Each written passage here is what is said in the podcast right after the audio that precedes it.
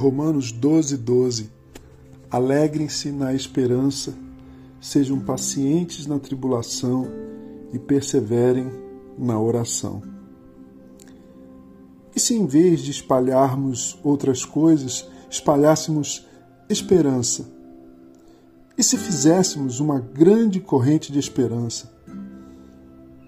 Se na maioria, para não dizer toda a nossa interação online, distribuíssemos, transmitíssemos, disseminássemos esperança? E se nos alimentássemos todas as manhãs de esperança, fosse o nosso de jejum? E se permitíssemos que ela fosse metabolizada pela nossa mente e coração?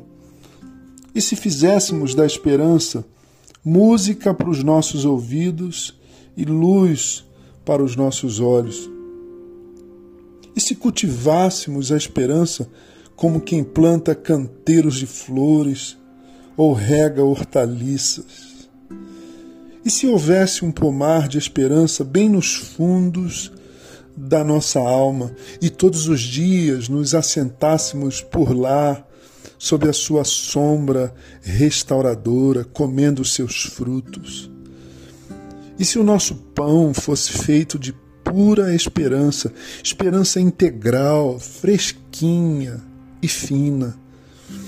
E se em vez de lágrimas de tristeza ou de um suspiro de desalento, o nosso rosto fosse mais e mais marcado pela doçura da esperança?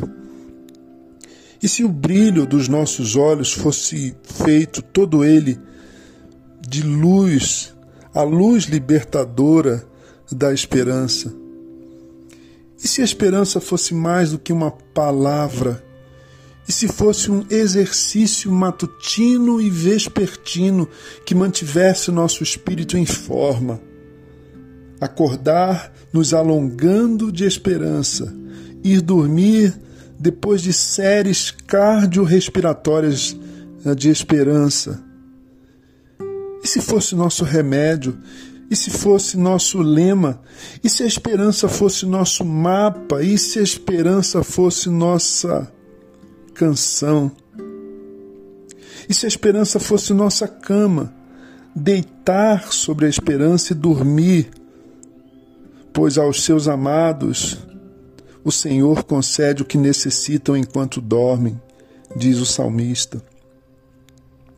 E se a esperança fosse de fato e de verdade a âncora da nossa alma, como diz a Escritura, e se fosse tão real como o ar que enche os nossos pulmões neste exato momento, nesse instante.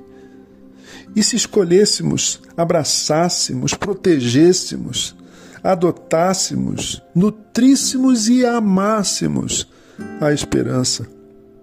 Não qualquer uma, mas a esperança no Senhor. Porque a esperança não é a última que morre, mas a primeira que vive.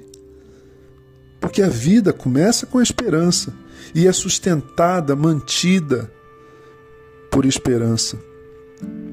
Ao lado da fé e do amor, a esperança é tudo o que precisamos, é tudo o que temos, absolutamente tudo e nada mais.